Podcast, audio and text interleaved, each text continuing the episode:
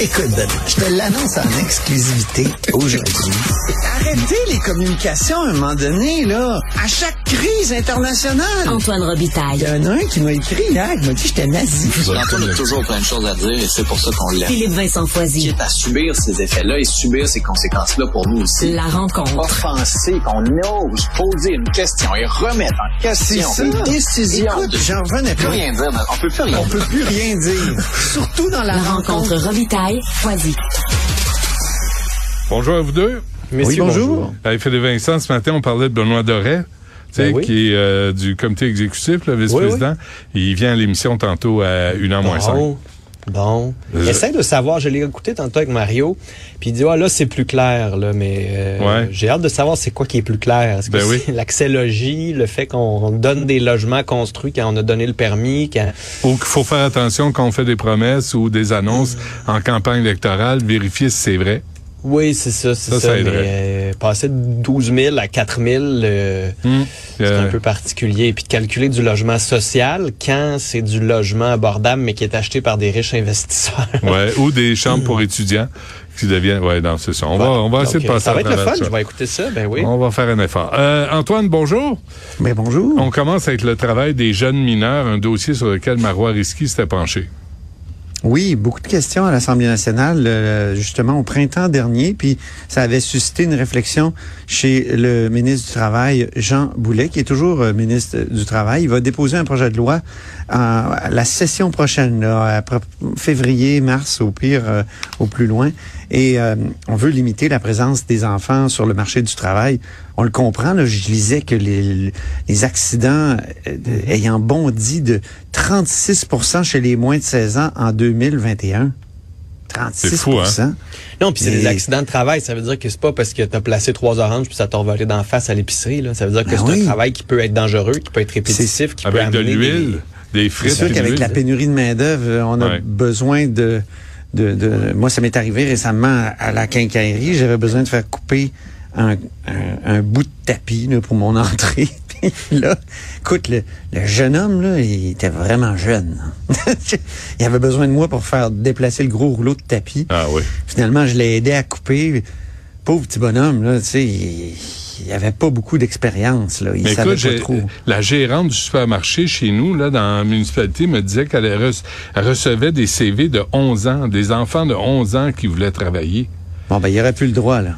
Euh, Ben, les enfants de, de 11 Avec ans, 12 ans, l'autorisation des 13 ans ne pourraient Ouais. plus travailler, Sans sauf pour des exceptions. Sauf pour des exceptions prévues par les règlements. Puis, ben, euh, moi, j'ai passé le journal. J'ai été camelot plusieurs années. Ouais, ça, ça va, ça. Il me semble que ça va, ça. Ça, ça, Ben, ça, ça a- va. Garder, promener des chiens, garder les enfants. Parce qu'il va falloir un, un peu l'encadrer. C'est Parce que si on permet le travail, puis on permet le travail, OK, mais justement, est-ce que je, moi, j'étais gardien, là, je, je gardais des enfants là, à 11, 12, 13, 14 Ah oui, ans. c'est vrai. Ouais, pauvres eux autres. Ah oui, c'est Mais- eux autres qui sont traumatisés aujourd'hui? mais, mais, mais, non, on s'en parle une autre fois. Mais euh, tu sais, ça, c'est des job-in. Il y a une différence entre ça puis aller, comme tu dis, mettre des frites dans de l'huile ou aller Ouais. couper des affaires à, à quincaillerie. tu sais. Puis le, le gros enjeu aussi, puis tantôt Jean Boulet en parlait, il dit c'est qu'il y a des familles qui ont besoin du travail des enfants pour pouvoir Ouais. arrondir les fins de mois. C'est juste qu'on s'est battu pendant des années pour que les enfants puissent aller à l'école, puissent être des enfants. C'est qu'à un moment donné, les enfants sont enfants jusque quand? Parce que on veut bâtir, oui, de la main-d'œuvre, mais aussi des citoyens. Tu veux avoir des jeunes qui ont du fun, qui sont capables de lire, qui sont capables d'être curieux, qui ont des expériences de vie autres que juste le travail. Ça peut Et aider d'avoir une donné, faut- expérience jeune, par contre, de, de Ouais, ouais. travail. Mais, tu sais, là, j'aime bien l'idée de, de mettre un plafond euh, Moi, entre encadre 14 un et peu. 16 ans. Ça serait pas plus de 17 heures par semaine. Ouais. C'est quand même beaucoup, là, à. Non, mais euh, moi, j'en ai fait des job là, quand j'étais petit. euh, j'- Ouais, moi aussi. À 13 ans, moi, je travaillais dans un dépanneur. Mais j'avais dit que je n'avais je n'avais 16, tu sais. Mais, mais c'est, t'es pas gros dans tes shorts, là, dans un dépanneur le soir, euh, tout seul. Contrairement à 13 ans. maintenant. Ah ouais, qu'on est gros dans nos shorts. Merci, À trois, ouais. Antoine. Merci beaucoup. Ah, OK. Fait que ça, c'est réglé. Comme, commissaire Dubreuil, s'il te plaît. Ouais. Mais oui, commissaire à la langue française, quand la loi 96 a été adoptée, il y avait tellement de détails là-dedans que on a perdu de vue qu'il allait avoir un commissaire. Commissaire à la langue française, on, on abolit d'une certaine façon l'OQLF. C'est lui qui va s'attaquer aux Anglais, là. C'est le chef de la Gestapo, là. oui, c'est ça, exactement. Benoît C'est très, très- Dubreuil! C'est très, très grave. Madame Goldwater capote, là. Et, euh, et donc, euh, c'est un poste qui est important parce que il est nommé par l'Assemblée nationale. On veut qu'il soit une sorte de vérificateur général de la langue. Hein. Il va être nommé comme le vérificateur général, comme tous ces, toutes ces personnes désignées à l'Assemblée nationale euh, qui sont euh, donc qui qui sont pas liées à une nomination partisane d'un parti, mais de l'Assemblée.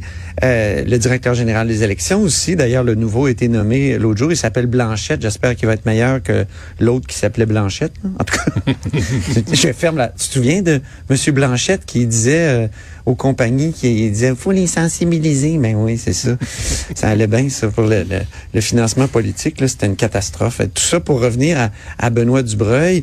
Euh, il y avait donc euh, les partis qui avaient été approchés au mois de juin. Le Parti libéral avait dit oui. Finalement, ils ont retiré leur leur euh, appui parce que Benoît Dubreuil a coécrit un livre qui s'intitule Le remède imaginaire qui qui relativise euh, l'immigration comme étant un remède à la pénurie de main-d'œuvre puis au vieillissement de la population. Mhm. Un livre très intéressant, Ah oui, très c'est lui, fouillé. ça. OK? Ben oui. Mais il n'est pas le Euh, seul, il- là. Le Pierre Fortin 2011, dit il était avec Guillaume Marois, un autre ça. chercheur. Il n'est plus le seul à dire ça. À l'époque, il était un peu le seul. Moi, je me souviens d'avoir posé des questions à Kathleen Veil, qui était outrée Ah, par ben ce oui. livre-là. Ouais. Elle était ministre de l'immigration euh, de, de, de Philippe Couillard et de, et de Jean Charest, je pense, à l'époque, oui, 2011. Ouais. Elle était vraiment outrée de ce livre-là. Puis c'est vrai que ce livre-là critiquait pas mal cette approche qui disait, ben, faut toujours faire rentrer plus d'immigrants. C'est comme ça qu'on va régler nos problèmes. Et en tout cas, si ça fonctionnait, l'Ontario ne serait pas en pénurie de main d'œuvre hein, aujourd'hui. Or, poser, euh, hein. l'Ontario l'est. Euh, donc, euh, je- je- Dubreuil, c'est un, moi, je le connais personnellement, Benoît. C'est un, c'est un gars euh, polyglotte, euh, extrêmement curieux. Il, il est fascinant, là. C'est le genre de gars qui, qui lit en russe.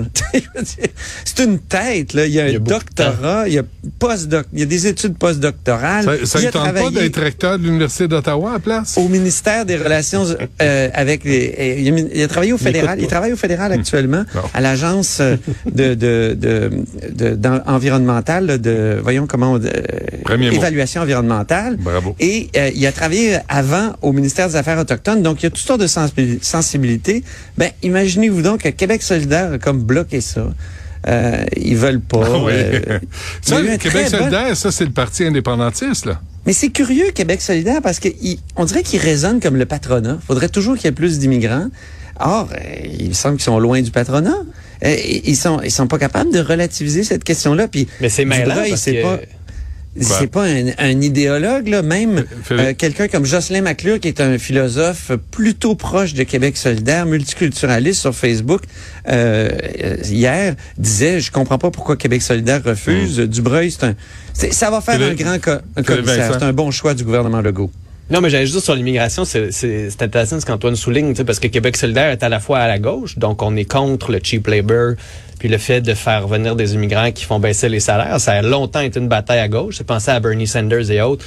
C'est une vieille bataille de la gauche qui était très Oui. proche des syndicats, mais en même temps, comme ils sont multiculturalistes, ben ils ont comme pas le choix de dire oui à plus d'immigrants. Donc c'était ça devient un petit peu mêlant de les suivre là, sur ces dossiers-là, un peu comme sur la souveraineté.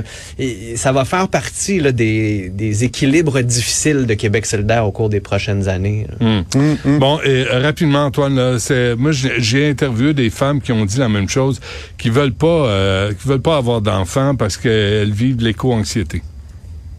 Ça me trouble, moi, cette position-là. Puis, quand j'écoutais Antonio Guterres la semaine passée à Montréal, euh, à la COP, euh, la COP 15, tu sais, qui disait qu'on s'en- on prépare un suicide collectif de l'humanité. Je comprends là, les termes très, très forts, mais je me suis dit, et, et- et connaissant beaucoup de jeunes dans la vingtaine, puisque je suis père de trois, euh, qui ont des amis, qui, tu sais, qui, qui, qui discutent, je veux dire, il y en a plusieurs là, qui disent je veux pas enfanter. Un, Ouais.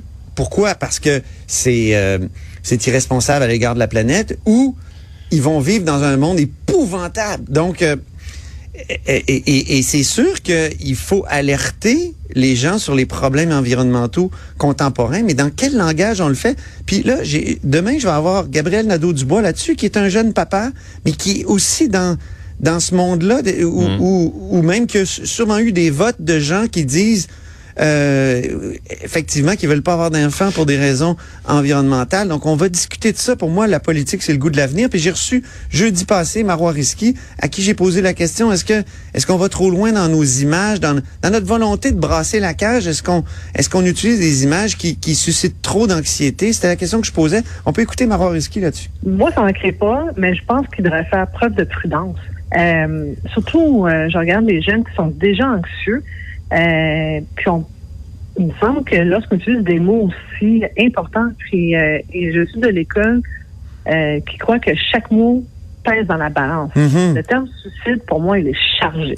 Euh, il est vraiment chargé. Puis même durant la campagne électorale, moi, j'ai une de mes anciennes étudiantes de l'Université de Sherbrooke qui s'est suicidée. Ah oui. Alors, je pense que les gens devraient, surtout lorsque euh, on a un rôle important sur l'échiquier mondial, de faire très attention et de peser nos mots. Bon, euh, Philippe Vincent, avant qu'on se quitte, euh, Non, non, mais juste là-dessus, là, ça va mal. Il faut arrêter aussi d'adoucir la soupe. Là. Je- ça- on se dirige dans un mur. Faut qu'à un moment donné, utilisez les Ouais, mais- que vous voulez, mais si vous voulez des solutions, puis si vous voulez amener des solutions, mais faire des enfants, ça en fait partie. Faire des enfants, ça fait en sorte que vous allez vous battre pour quelque chose, vous allez vous ça. battre pour un meilleur futur, puis peut-être que vos enfants là, vont avoir les solutions technologiques qu'on a besoin pour arriver à ça. Fait que, calmez-vous les nerfs. On est capable de trouver des solutions collectivement, puis c'est collectivement qu'on va y arriver. C'est juste que si on commence à avoir peur puis à laisser les multinationales faire du cash en attendant sur notre dos, puis laissant les gouvernements se faire remplir les poches par ces groupes-là, on y arrivera pas. Mais si collectivement on est capable d'arrêter d'avoir peur puis de se mettre en mode solution, puis de faire des enfants ici qui vont les avoir les solutions, puis de bâtir ce monde-là pour eux, on va être en mesure d'avoir un meilleur avenir. Hmm. un peu de résilience aussi. Ben là, voyons. Ouais. Mais c'est c'est tentant de dire c'est foutu, là, quand t'entends Mais c'est pas des foutu. trucs qu'on entend. Tu sais, je comprends, ça va mal. On se dirige dans un mur. Puis il faut pas adoucir le discours juste pour calmer le monde. Ça va mal, ça empire. Il y a du monde en ce moment qui meurt de faim parce qu'il y a des changements climatiques, parce qu'il y a des sécheresses. Il faut arrêter aussi d'essayer de se mettre la tête dans le sable pour se Absolument. dorloter. Ça va mal. Puis si on règle pas le problème collectivement, ça va empirer. Mais, Mais, ça moi, veut quand pas j'étais dire que jeune, c'est c'était les- fini. C'était quelques punks qui disaient no future, puis il y avait à l'idée l'apocalypse nucléaire qui était un peu lointaine, un peu abstraite. Mais là, je veux dire, c'est beaucoup plus que C'est très concret, je là. trouve, chez les jeunes. Puis je sais pas, moi j'ai des jeunes dans la vingtaine, euh, Benoît aussi, non? Je sais pas si, si, si tu as cette La impression-là, c'est... c'est- Ben, nous autres, on a bon. une de 18 à la maison puis de deux. là. Ouais, ouais, Pour non, c'est ça. C'est ça. Mais, mais, mais l'essentiel, c'est d'avoir, de pouvoir se battre pour les générations futures, tu sais, de pas, d'arrêter de penser qu'on est après nous le déluge. Mais il y a si t'as pas d'enfant, t'abandonnes, tu jettes la serviette. Là. Ouais. À un moment donné, tandis que si t'en as, tu vas te battre pour ce futur-là. Puis le Exactement. futur, il est, il est dans- il est difficile, c'est pas facile. Mais à un moment donné, t'es capable de le faire. Ouais, puis tu veux rentrer dans ton argent aussi. Tu sais, ça gramouille, là. T'as mis tout ton argent dans les enfants. À un moment donné, tu veux voir un retour sur. Quelqu'un qu'il faut qu'il te fasse vivre Euh, puis qui paye nos soins de santé. t'en non, prie. mais sincèrement, d'ici là, tu sais, je veux dire que les jeunes de 20 ans qui sont anxieux, il y a des moyens d'agir. On leur a pas donné les outils, on leur a peut-être pas expliqué, mais il y a énormément de moyens d'agir. Ouais. Mais qu'est-ce que tu Commencez leur par dis vous quand- impliquer dans un parti. Toi qui es père de famille, qu'est-ce que voter. tu leur dis s'ils disent, toi, t'es responsable parce que t'as mis quelqu'un au monde?